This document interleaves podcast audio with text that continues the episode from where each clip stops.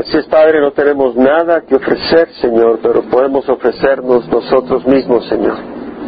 Para que tú, Señor, moldees nuestro corazón, nos laves con tu sangre y, Señor, podamos ser tus siervos, tus hijos, Padre, tus embajadores, Padre.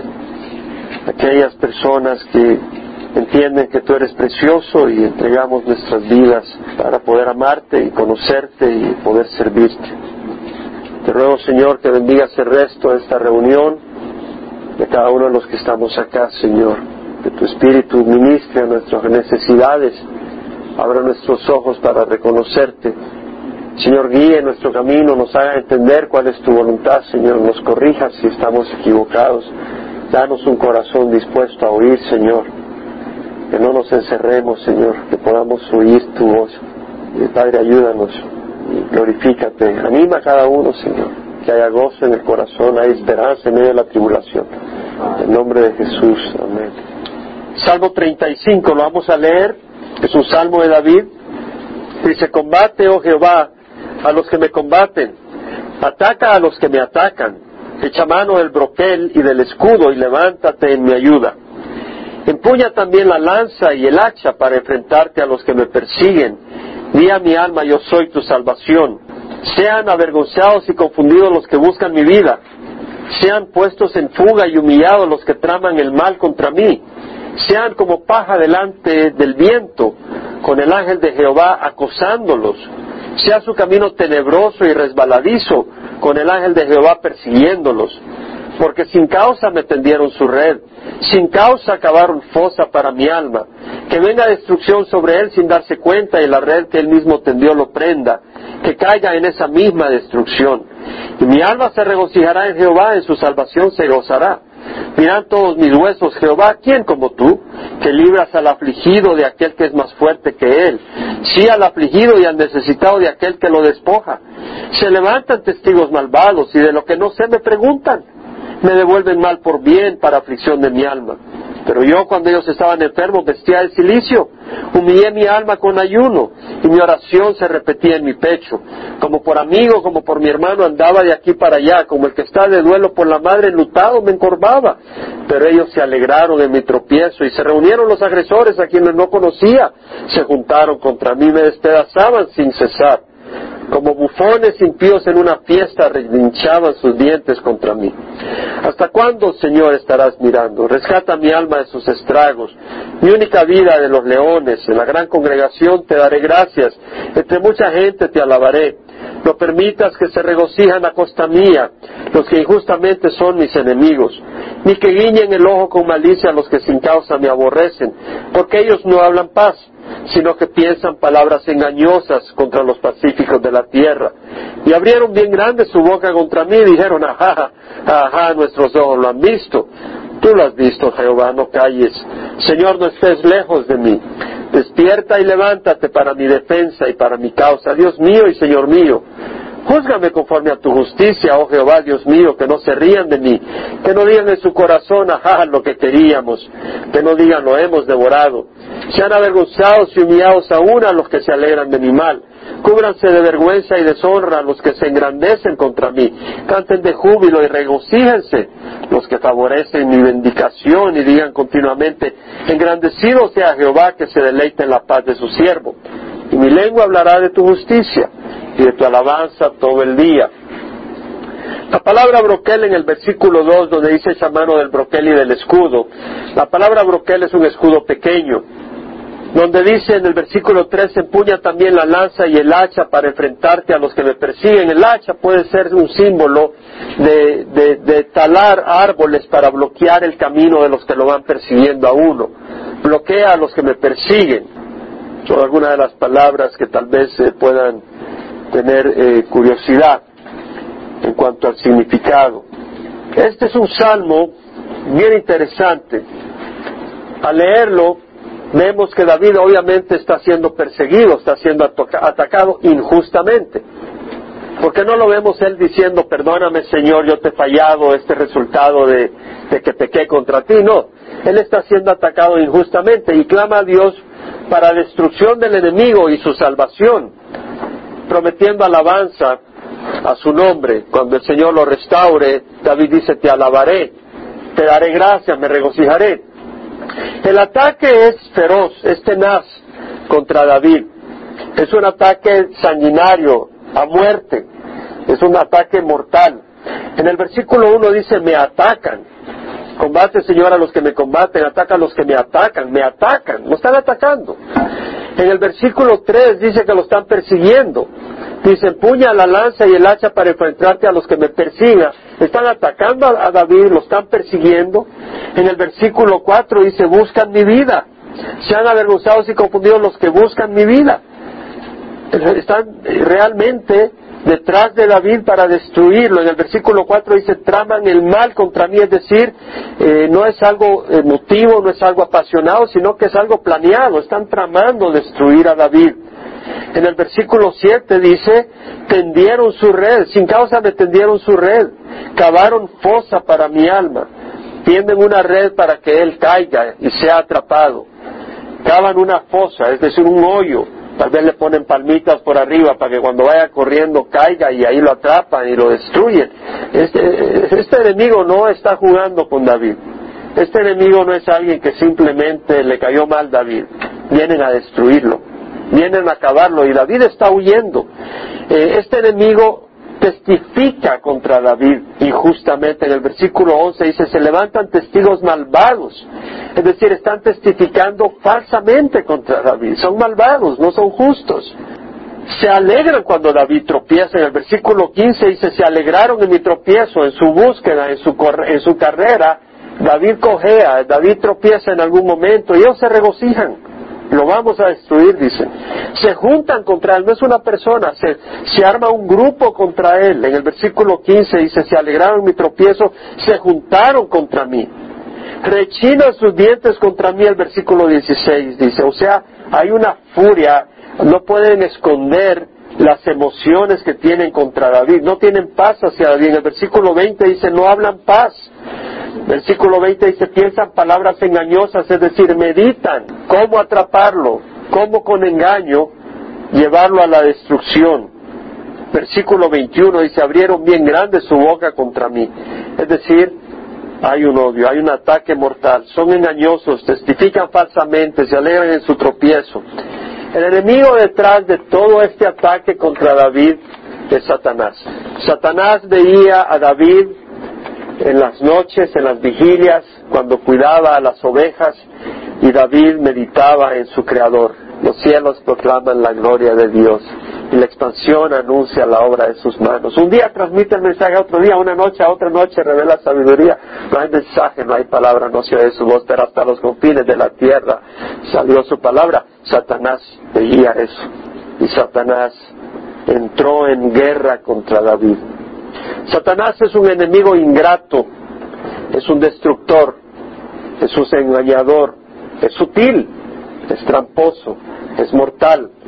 No tengamos nada que ver con él. En Hechos 10:38 vemos cuando, cuando Pedro va hacia Cornelio, Pedro ha tenido esa visión y luego lo manda a llamar Cornelio y el Señor lo envía, el Espíritu Santo donde Cornelio y cuando viene Pedro y da el mensaje en el versículo 38 les dice, vosotros sabéis cómo Dios ungió a Jesús de Nazaret con el Espíritu Santo y con poder, el cual anduvo haciendo bien y sanando a todos los oprimidos por el diablo porque Dios estaba con él.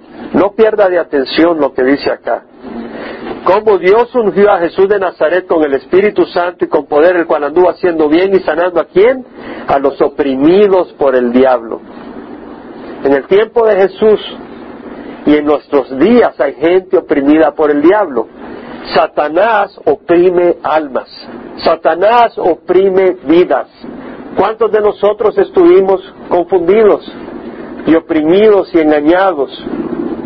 Satanás oprime Satanás no libera. Satanás te dice, libérate de la ley. Haz como tienes deseo. Date ese gusto, date ese placer sexual, date esa droga. No tengas respeto a las autoridades. Haz tu movimiento acá. Es un opresor. Viene a oprimir. viene a traer enfermedad. En Juan 8, Juan 8:44 vemos esa interacción que tiene Jesús con los judíos.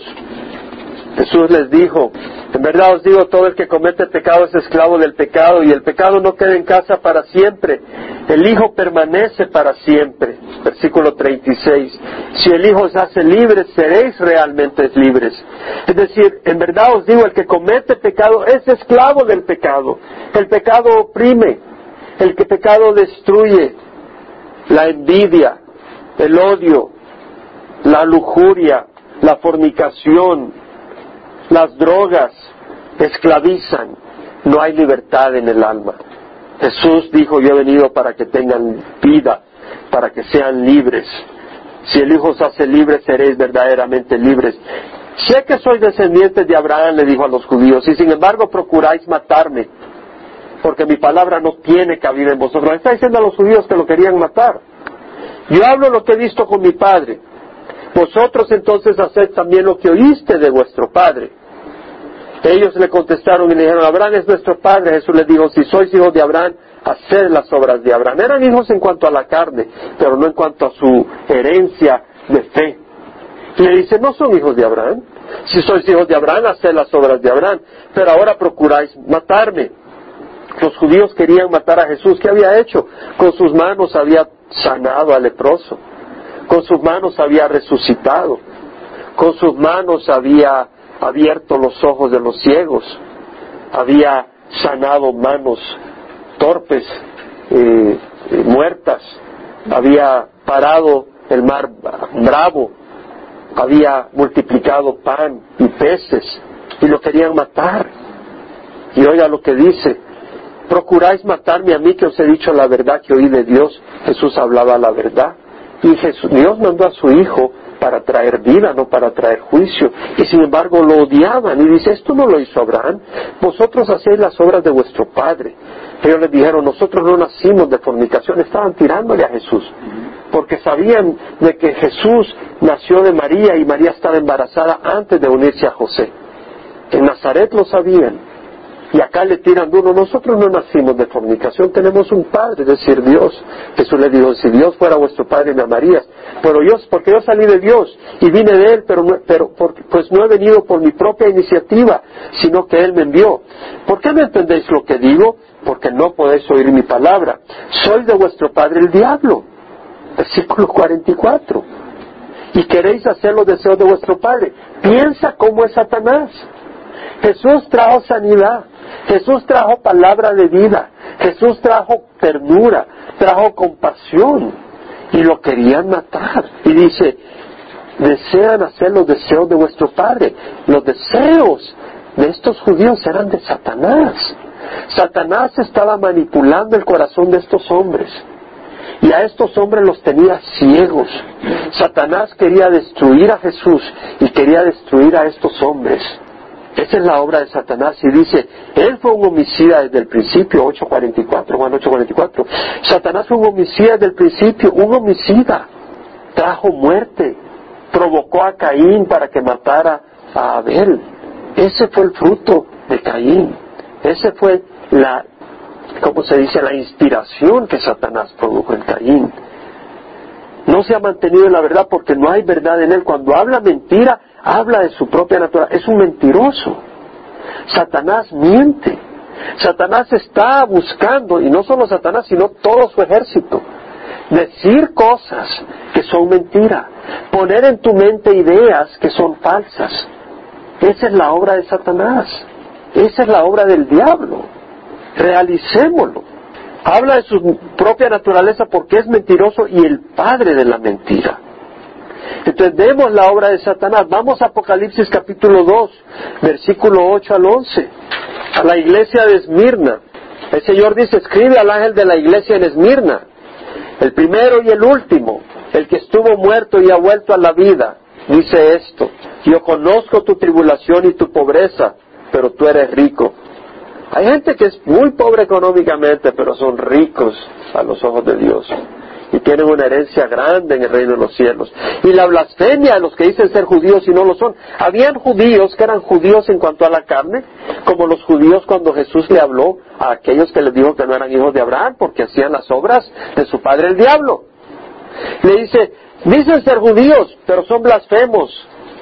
Y no lo son, sino que son de la sinagoga de Satanás. No temas lo que estás por sufrir. He aquí el diablo echará a alguno de vosotros en la cárcel para que seáis probados. Esa es la obra de Satanás. Echar a algunos a la cárcel para probarlos, para hacerlos que nieguen al Señor Jesucristo. Vamos a ser probados para ver si negamos al Señor Jesucristo. Satanás va a pelear contra nosotros y ha peleado contra nosotros y las cosas se van a poner peor. Abramos los ojos. El año 2000 en adelante hemos visto una cantidad de crisis increíbles. El 11 de septiembre vimos el, el que se desató el ataque de los musulmanes extremistas. Es un ataque fuerte, porque ese no es solo un ataque aislado.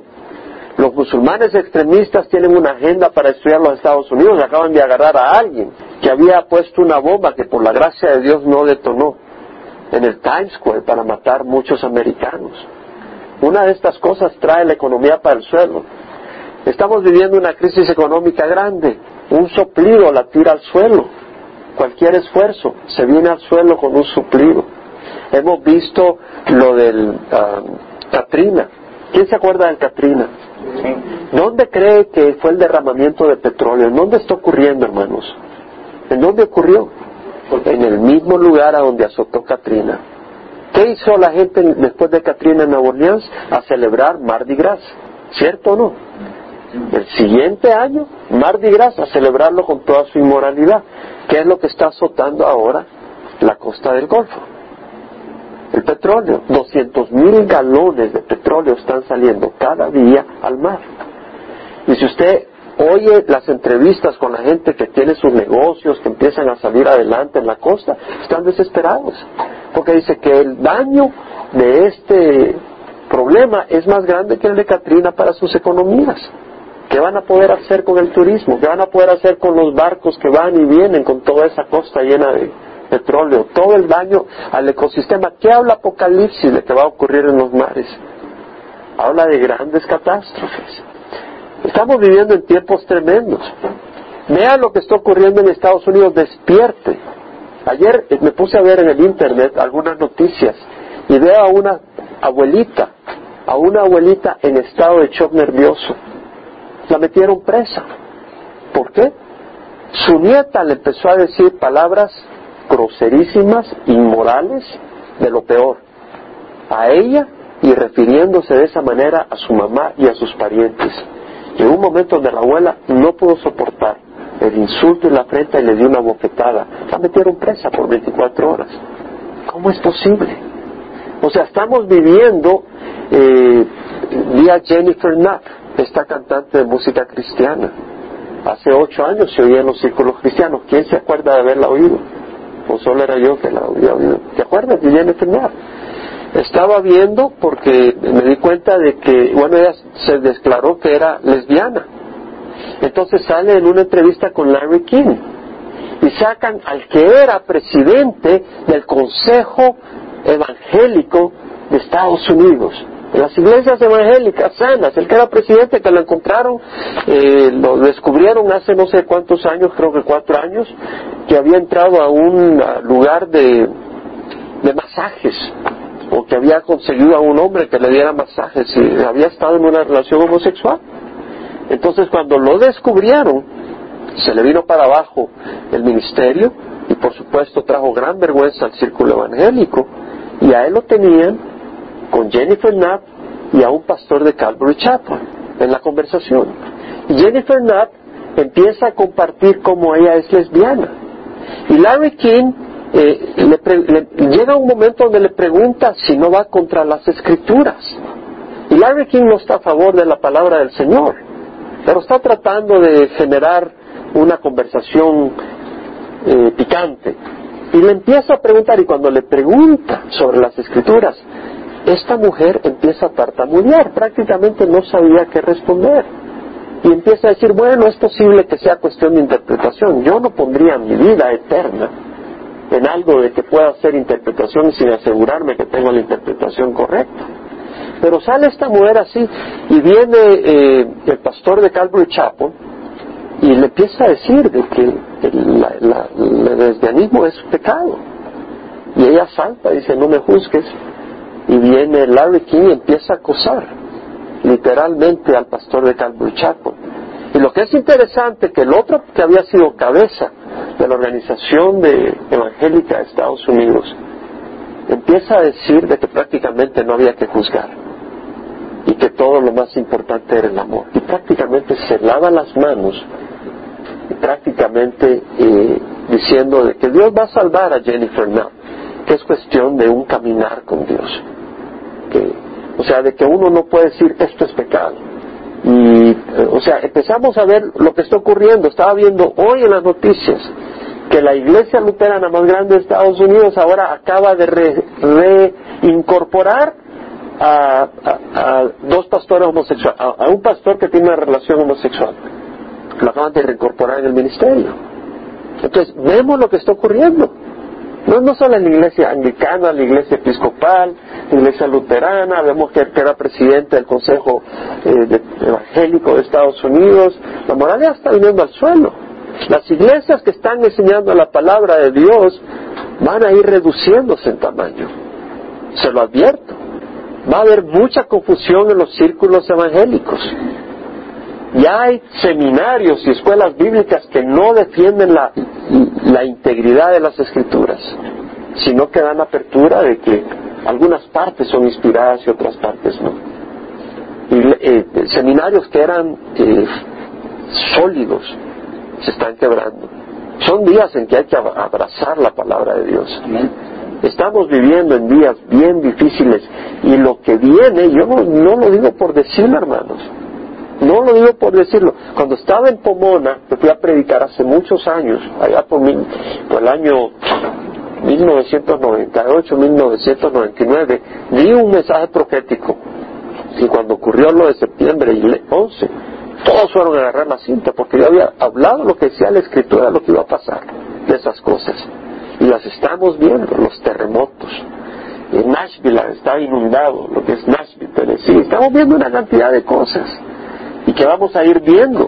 No son tiempos fáciles y tenemos que agarrarnos porque tenemos un enemigo de nuestras almas. Ahora vemos acá lo que dice en el versículo 10, el mensaje de Jesús a la iglesia de Esmirna, no temas lo que está por sufrir, el diablo echará a alguno de vosotros en la cárcel para que seáis probados y tendréis tribulación por diez días. Se fiel hasta la muerte. ¿Por qué dice se fiel hasta la muerte? Porque algunos van a tener que dar su vida y yo te daré la corona de la vida. Ahora entendamos de que a veces es más fácil morir que vivir. Y el enemigo puede ponerte unas situaciones difíciles. Y acá vemos que eh, David huye y está desesperado. En Apocalipsis 12, vamos a empezar el versículo 1, no sé cómo vamos a hacer con el tiempo. Una gran señal apareció en el cielo, una mujer vestida del sol, con la luna debajo de sus pies y una corona de dos estrellas sobre su cabeza. Esta no es la Virgen María, hermanos.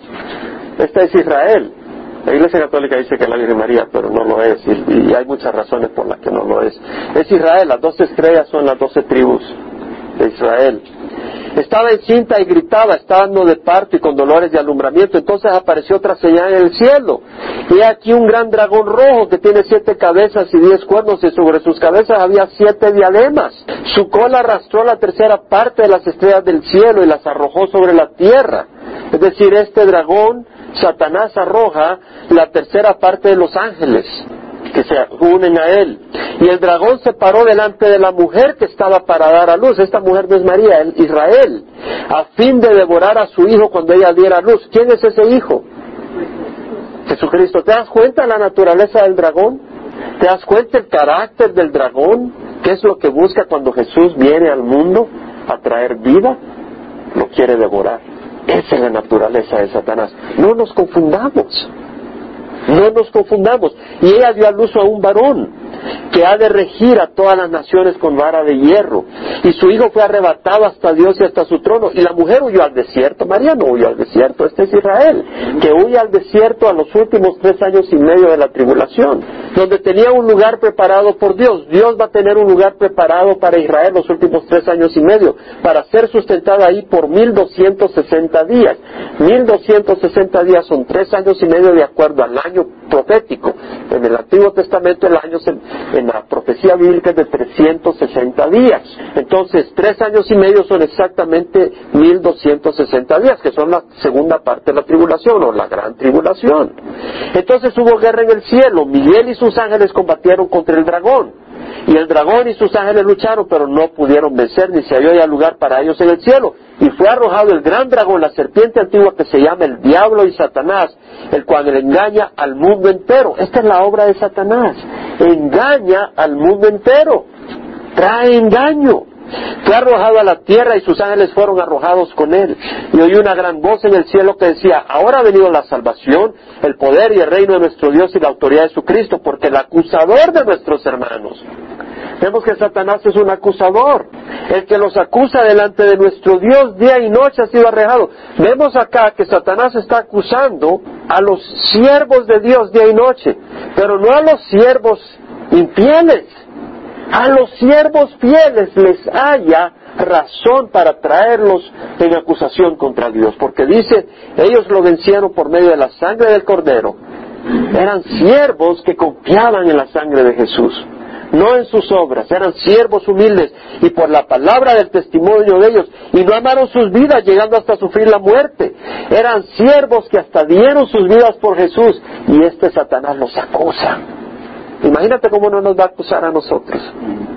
Esa es la obra de Satanás. Satanás está enardecido acusándonos. Ya viste cómo le gritó a su esposo. Ya viste cómo le gritó a sus hijos esta mañana. Ese no es tu hijo. Ese no es tu siervo. ¿Qué haces mandando tu espíritu con él? No eres justo. Así le habla Satanás a Dios. Le dice, yo sé quién es. Mi hijo murió por él. No, pero mira sus obras tú no has visto todo el panorama. Él es mío. Y el Señor va a ser fiel hasta el final. Pero ahí está Satanás acusando. Ahí está Satanás acusando sin parar. Ese es Satanás. Apocalipsis 12, 1 al 7, como ya leímos. Versículo 12. Por lo cual regocijaos cielos y los que moráis en ellos. Ay de la tierra y del mar, porque el diablo ha descendido a vosotros con gran furor, sabiendo que tiene poco tiempo. El diablo ha descendido con gran furor. Ese es Satanás, ese es nuestro enemigo, hermanos. Entendámoslo. Cuando el dragón vio que había sido arrojado a la tierra, persiguió a la mujer que había dado luz al hijo varón. Ese es el enemigo y se le dieron a la mujer las dos alas de la gran águila a fin de que pudiera volar a la presencia de la, de la, presencia de la serpiente al desierto, a su lugar, donde fue sustentada por un tiempo, tiempos y medio tiempo, es decir, tres años y medio. Tiempo es un año, tiempos dos años y medio tiempo, o sea, tres años y medio. Y la serpiente arrojó de su boca tras la mujer agua como un río para hacer que fuera arrastrada por la corriente. La serpiente viene, Satanás, y trata de destruir a los israelitas cuando huyen hacia el lugar que Dios ha preparado para ellos, pero la tierra ayudó a la mujer y la tierra abrió su boca y tragó el río que el dragón había arrojado de su boca. Entonces el dragón se enfureció contra la mujer y salió para hacer guerra contra el resto de la descendencia de ella. Los que guardan los mandamientos de Dios y tienen el testimonio de Jesús. Mira contra quién hace guerra. Los que guardan los mandamientos de Dios. Aquellos que quieren hacer lo recto aquellos que quieren honrar al prójimo, aquellos que quieren tener compasión del necesitado, aquellos que están buscando honrar a su Creador, viene Satanás con toda su furia contra ellos. Es una, es una persona increíble este Satanás. Es un diablo. No hay un nombre, Él es el padre de la mentira, de la muerte, de la destrucción. No tengamos nada que ver con Él. En primera de Pedro 5, y es real, en 1 Pedro 5, 8, Pedro dice, sed de espíritu sobrio, estad alerta vuestro adversario, el diablo anda como león rugiente buscando a quien devorar, está buscando, no está así sentado a ver quién le pasa por enfrente, está buscando a quien devorar, eso dice la palabra. Sed de espíritu sobre, oh, ya tengo trabajo. No te duermas. Necesitas del Señor. Oh, mis hijos están yendo a la iglesia, todos estamos tranquilos. No te duermas. Él está buscando a quien devorar. Sed de espíritu sobre. Estad alerta. No puedes tomarte vacación. No estoy hablando para el cuerpo físico, estoy hablando vacación espiritual. No puedes tomar, no voy a dejar de ir a la iglesia un mes. No voy a dejar de ir a dos semanas. Porque tenemos que hacer algunas cosas. Ten cuidado. Olvídate un momento de la iglesia. ¿Qué de tu, día, qué de tu vida diaria? Si tú te estás sintiendo débil y seco en tu relación espiritual, necesitas agarrar la Biblia día a día y buscar al Señor hasta que te hable. Porque si tú no tienes esa relación personal con el Señor día a día, Satanás te tragó, mi amigo. Satanás te tragó. Es así de fácil. Necesitas ese contacto con el Señor. Si tú no tienes ese contacto con el Señor día a día, un día no lo tienes y se te hace costumbre, el enemigo te va desarmando. Te va desarmando. Y luego caes. Y luego te destruye. En 2 Corintios 11.3 dice Pablo, temo que así como la serpiente con su astucia engañó a Eva, nuestras mentes sean desviadas de la sencillez y pureza de la devoción a Cristo. Léelo. Segunda de Corintios 11.3. Léelo, Bernardo, fuerte. Sí, 11.3, fuerte, bro, párate. Pero temo que así como la serpiente con su astucia engañó a Eva, vuestras mentes sean desviadas de la sencillez y pureza de la devoción a Cristo. Gracias, Bernardo. Con su astucia engañó a Eva. ¿Qué trajo ese engaño? Póntete a pensar lo que traía detrás de ese engaño Satanás.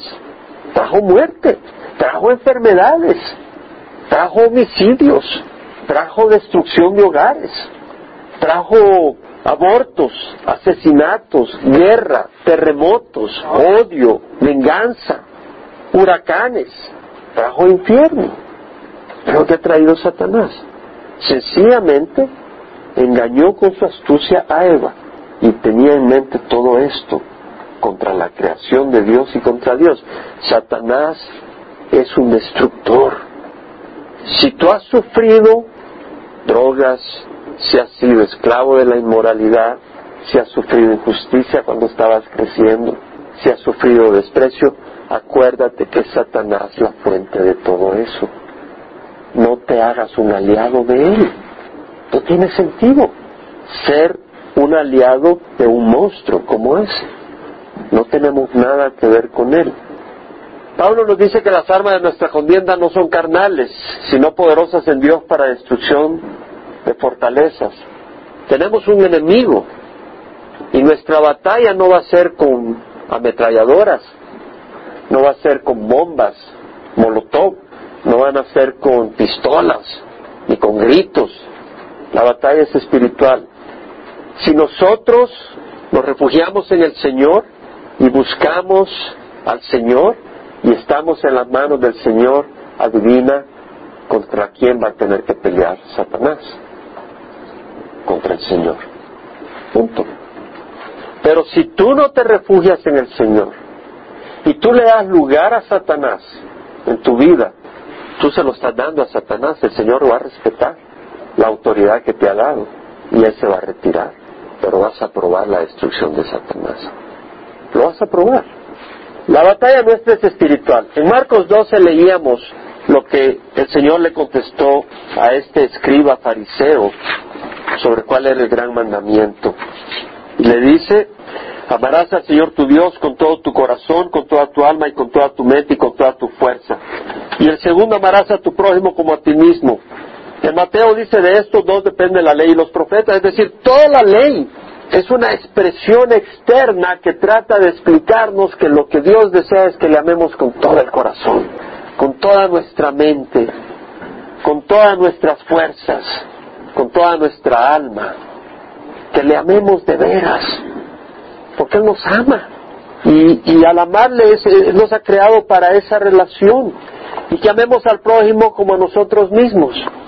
En la medida que habitemos en su amor, estamos habitando en su voluntad. En la medida que estamos habitando en su voluntad, estamos habitando en el Señor. y el Señor nos va a proteger. En primera de Juan 3:16 dice, en esto conocemos el amor, en que Él puso su vida por nosotros, así debemos de poner nuestra vida por los hermanos. Nuestra batalla es estar en el amor del Señor. Nuestra batalla es hacer la voluntad del Señor. Y en la medida que habitamos en el amor del Señor vamos a poner nuestra vida por los hermanos. ¿Qué quiere decir? Que vamos a vivir por los demás. Eso es lo que nos manda el Señor.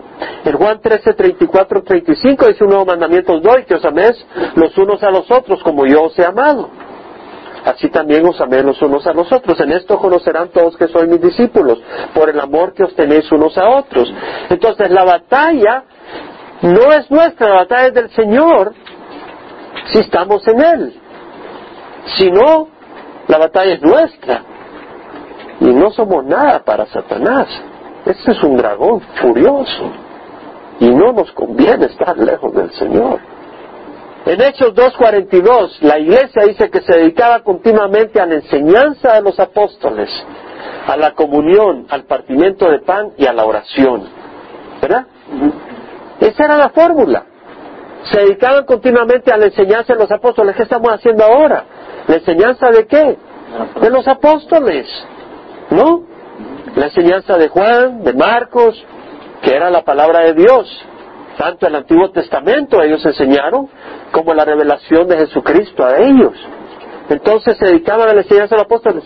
entonces hay que dedicarse al estudio de la palabra, a la comunión, a la coinonía. ¿Qué vamos a hacer el, domingo? Vamos a tener esa coinonía. Necesitamos la hermandad. Necesitamos la hermandad. Hermanos, no podemos ser un centro de conferencias. Eso no llena. Oh, es necesaria la palabra de Dios, no lo tomen mal. Pero necesitamos la hermandad, ¿cierto? Y que Dios nos dé gracia, porque no todo el mundo tiene los mismos dones, pero que Dios nos dé gracia para alcanzar a aquellos que son tímidos, ¿verdad? Que vienen a la iglesia y son nuevos o, o tienen tiempo, pero no, no son buenos para la conversación, ¿verdad? Hay unos que empiezan a hablar y no paran y hay otros como que le cortaron la lengua y están todos intimidados. Y hay todas las personalidades en la iglesia, ¿verdad? Hay todas las personalidades. Hay unos que parecen ratoncitos, como que le acercó una culebra y entran ahí con miedo a la iglesia. Y hay otros que te les alejas porque no paran. Bla, bla, bla, bla, bla, bla, bla, bla. Y eso, dame un break. Agarra a Israel que me ha hablado todo el día. Y así, y somos distintas personalidades, ¿verdad? ¿O no? somos, pero que Dios nos ayude para que podamos todos convivir como una familia. Que Dios nos ayude, porque es necesario. La fórmula es sencilla, pero Dios tiene advertencias para nosotros. Una, Efesios 4:27, no deis oportunidad al diablo. No deis lugar al diablo. No podemos. ¿Quieres darle lugar a ese monstruo? ¿Tú quieres darle lugar a ese monstruo que odia a Jesús, que nos odia a nosotros? No. En Efesios 6:11 dice, revestidos con, fortalecidos el Señor con... Gracias. Fortalecidos al Señor con el poder de su fuerza, revestidos con toda la armadura de Dios para que puedan estar firmes contra las insidias, contra las tretas, contra la metadoía, contra los métodos de Satanás. Nuestra lucha no es contra sangre y carne, sino contra principados, contra potestades, contra los poderes de este mundo de tinieblas, contra las fuerzas espirituales de maldad en las regiones celestes. No es contra sangre y carne. Santiago 4.7 dice, someteos a Dios. Ok, vas a resistir al diablo, sí, pero sométete a Dios. Si no vas a resistir al diablo, pero ando viendo inmoralidad, o ando haciendo chismes, o robando, o mintiendo, no va a funcionar. Someteos a Dios Resistir al diablo, o sea, el diablo viene. Resistir no dice cuando el, enemigo te va a atacar. Hay que resistirle, resistir pues al diablo y él huirá de vosotros. Vas a resistirle cuando sepas que la palabra de Dios es verdad y vas a decir, no, esa tentación no es verdad. Sí es una tentación, pero es mentira, me va a destruir. Y esto no lo debo de decir, eso es de la carne, mejor me callo. ¿Me entiendes? Y todo eso. Tienes que someterte a Dios y a la vez recordar. No desesperarnos, porque dice la palabra en 1 Juan 4:4, mayor es el que está en vosotros que el que está en el mundo. Acuérdate de eso. Oh, no vamos a estar como ratas afligidas. Mayor es el que está en nosotros que el que está en el mundo. Y en Romanos 8:31, si Dios está por nosotros, ¿quién estará contra nosotros? Dios está por nosotros, el que no eximió ni a su propio Hijo, sino que lo entregó por todos nosotros. ¿Cómo no nos dará junto con Él todas las cosas y con Él el poder para vencer? En Romanos 8:37 dice, somos más que vencedores por medio de aquel que nos amó. ¿Quién nos podrá separar del amor de Cristo? Tribulación, angustia, persecución, peligro, desnudez, hambre, la espada y todas estas cosas somos más que vencedores por medio de aquel que nos amó. Ahora, vamos al Salmo 35.3. David, ¿qué hace en medio de la, del ataque? David está siendo atacado y en el medio del ataque, en el versículo 3 dice, di a mi alma, yo soy tu salvación, está diciendo al Señor, di a mi alma, yo soy tu salvación. En otras palabras, David dice, háblame, confórtame, dime Señor que tú me vas a salvar de esta. Háblame Señor, no me dejes en la oscuridad, no me dejes en la angustia. Y nosotros cuando estamos siendo atacados necesitamos las promesas del Señor, donde dice el Señor, yo te rescataré. No donde dice fulano o mengano, donde el Señor te dice, hay veces que estás siendo atacado y lo único que tienes que hacer es agarrar la Biblia y agarrar los salmos y de repente hagas algún versículo donde David está siendo atacado y pone su fe en el Señor. Y tú te agarras de ese versículo y empiezas a negociar con el Señor hasta que realmente te das cuenta que ese versículo también es para ti. Que no solo entre en tu mente, pero que tú lo llegas a apropiar en tu corazón Recuerdo cuando de Guatemala me vino una vez de un hermanito, cuando estuve en Guatemala, eh, tuve la oportunidad de conocerle y él fue restablecido y me dio tanto gozo y me mandó una carta, recién venido allá en 1987, recién venido me mandó una carta con su foto y me dice, y me, me dedica Isaías 51, 17, ninguna arma forjada contra ti prosperará y condenarás toda lengua que se hace contra ti. En juicio esta es la herencia de los siervos del Señor y mi justificación viene de mí, declara el Señor. Y la agarré, pero nunca, yo dije qué bonito versículo, pero cuando vinieron los golpes, ese versículo fue verdad para mi corazón. Me agarré de ese versículo, de esa promesa. Ninguna arma forjada contra ti prosperará. Me la habían dado antes. Tú no agarras la arma cuando ya estás en la batalla, ¿verdad? No. La agarras cuando vas a salir a la batalla. Y el Señor me la dio a tiempo para que cuando vino a la batalla tenía la espada. Ninguna arma forjada contra ti prosperará. Por eso tenemos que equiparnos con la escritura, para estar armados. Y en Isaías 41, versículo 9 dice, mi siervo eres tú. ¡Wow! A veces nos preguntamos, señores, que ya te olvidaste de mí. Señor, ¿será posible que ya no soy tu siervo? Y dice, mi siervo eres tú, yo te he escogido y no te he rechazado, no temas porque yo estoy contigo. Emanuel, Jehová con nosotros. No te desalientes porque yo soy tu Dios, te fortaleceré, ciertamente te ayudaré, te, sostendré con la diestra de mi justicia. Y aquí todos los que se te enojan contra ti serán avergonzados y humillados. Los que contienden contigo serán como nada y perecerán. Buscarás a los que riñen contigo, pero no los hallarás. Serán como nada, como si no existieran los que te hacen guerra, porque yo soy Jehová tu Dios, que sostiene tu diestra, que te dice no temas, yo te ayudaré, yo te ayudaré. La palabra del Señor. Romanos 5, Versículo 1, habiendo sido justificado, me dio tanto gusto, Lucina, la vez pasada me compartió que se lo había memorizado, creo que era Lucina. Habiendo sido justificados por la fe, tenemos paz para con Dios por medio de nuestro Señor Jesucristo, por medio de quien tenemos entrada por la fe a esta gracia en la cual estamos firmes. ¿Cuál gracia de que somos siervos del Señor, que Él nos ha escogido y no nos ha rechazado por la fe? Hemos sido justificados por la fe tenemos paz para con Dios. Ahora, si tú estás jugando mal y tú estás haciendo tus mandacadas, no vas a tener paz con Dios. Pero si tu deseo es servir al Señor, tú tienes paz, por, porque nadie de nosotros es perfecto. Aún si tu deseo es servir al Señor, lo único que te va a justificar la sangre de Jesús. ¿Por qué? Porque somos pecadores. Hay una naturaleza pecadora. Pero si encima de esa naturaleza tú tienes la libertad de desobedecer a Dios. Estamos mal, estamos lejos. Pero si nuestro deseo es servir al Señor, nuestro deseo es caminar rectamente con el Señor y vivir para el Señor, Dios nos va a proteger, Dios nos va a guardar. Efesios 6, Versículo 16 dice, en el ataque que tenemos, tomando el escudo de la fe, con el que podréis apagar todos los dardos encendidos del enemigo. Necesitamos el escudo de la fe. ¿Cómo? A través de la palabra de Dios. Dios nos ha hablado de caminar por fe este año. ¿Quién ha oído eso del Señor? ¿Quién puede decir amén? A mí me ha hablado el Señor de caminar con fe. Lo hizo a través de algunos de ustedes. Pero es el Señor. El Señor nos llama a caminar por fe y necesitamos la palabra de Dios. Tomar el yelmo de la salvación, hermanos. Estamos siendo bombardeados. Satanás es un enemigo terrible y nos va a atacar la mente, los pensamientos. Y necesitamos proteger la mente con la palabra de Dios. Necesitamos protegernos con la palabra de Dios. Necesitamos buscar el refugio del, del rebaño del Señor, donde podemos alabar a Dios. Tenemos la oportunidad los viernes de orar y alabar al Señor, los miércoles de venir y meditar la palabra de Dios y visitarnos y saludarnos y animarnos.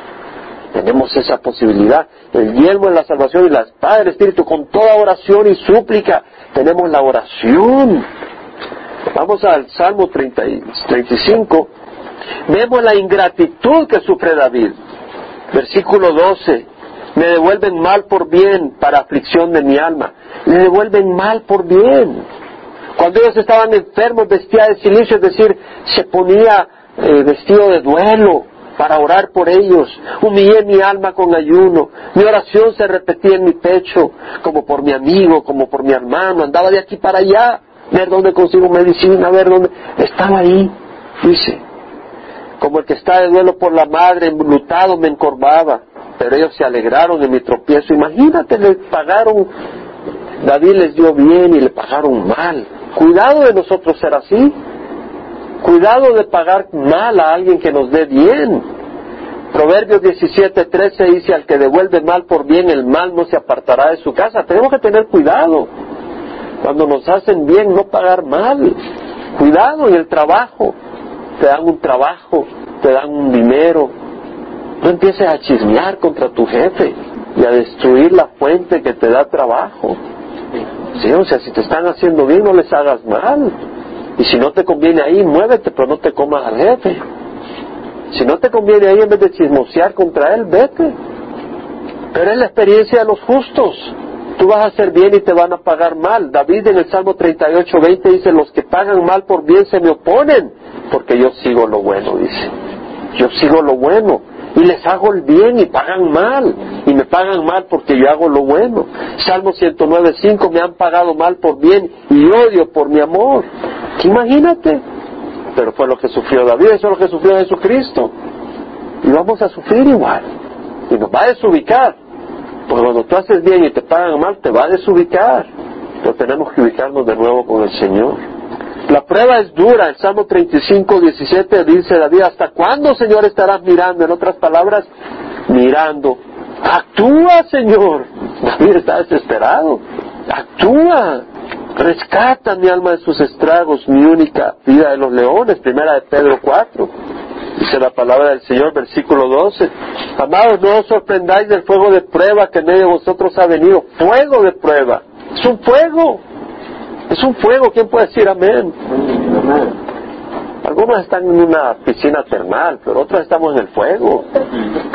Algunos están en un eh, jacuzzi, ahí que solo sube a 70 grados nomás. Pero hay otros que están en el fuego. Dice, no, no os sorprendáis del fuego de prueba que de vosotros ha venido para probaros, como si alguna cosa extraña se estuviera aconteciendo. Antes viene la medida en que compartir los padecimientos de Cristo. Regocijaos para que también en la revelación de su gloria os regocijéis con gran alegría. Si sois insultados por el nombre de Cristo, dichosos sois, pues el Espíritu de gloria y de Dios reposa sobre vosotros. Ciertamente por ellos Él es blasfemado, pero por vosotros es glorificado. Que de ninguna manera sufra alguno de vosotros como homicida, ladrón, malhechor o por el prometido. El Señor dice, si vas a sufrir que no sea porque eres ladrón o metido, ¿verdad? Y te metes donde el vecino a ver qué está pasando y te cae la pelotada por metido. Si no se ha metido, dice, chambroso. No, pero si alguno sufre como cristiano, que no se avergüence, sino que como tal glorifique a Dios. Porque es tiempo que el juicio comience por la casa de Dios. Por consiguiente, los que sufren conforme a la voluntad de Dios, encomienden sus almas al fiel creador haciendo el bien. Entonces el Señor nos llama a sufrimiento, no me gusta hermano, lo siento, pero no me gusta, pero el Señor nos llama al sufrimiento, ¿no lo dice el Señor? Y tiene un propósito. Tiene un propósito. El Señor en Proverbios 3, 5, 7 dice, confía en Jehová con todo tu corazón y no te apoyes en tu propio entendimiento. En todos tus caminos reconócele y Él enderezará tu senda. No seas sabio a tus propios pensamientos. Teme a Jehová y apártate del mal. No seas sabio en tu propia mente. Vamos a tener que sufrir, vamos a tener que esperar. Bienaventurado el hombre que persevera bajo la prueba, porque una vez ha sido aprobado, recibirá la corona de vida que Dios ha prometido a los que le aman. ¿Cuál es el resultado de, la, de, de cuando Dios rescata? Salmo 35, 9, 10 dice, mi alma se regocijará en Jehová, en su salvación se gozará. Dirán todos mis huesos, Jehová, ¿quién como tú, que libras al afligido y aquel que es más fuerte que él? Sí al afligido y al necesitado y aquel que lo despoja. Es decir, vamos a ser probados contra enemigos, que es Satanás, que va a atacarnos y que es más fuerte que nosotros. Pero vas a poder alabar al Señor un día. Esa era la esperanza de David. Salmo 35, 18 dice, en la gran congregación te daré gracias, entre muchas gentes te alabaré. Debemos de recordar de donde el Señor nos ha sacado. Debemos de recordar de donde el Señor nos ha librado. Debemos de recordar de que si ahora estamos estudiando la palabra de Dios es porque el Señor nos liberó de las tradiciones muertas. Y que si ahora vemos a Dios que antes estábamos ciegos y tenemos que darle gracias al Señor y alabar al Señor, no olvidarnos de lo que el Señor ha hecho por nosotros. Dice el versículo 28, mi lengua hablará de tu justicia y de tu alabanza todo el día. Vamos a cerrar con una alabanza.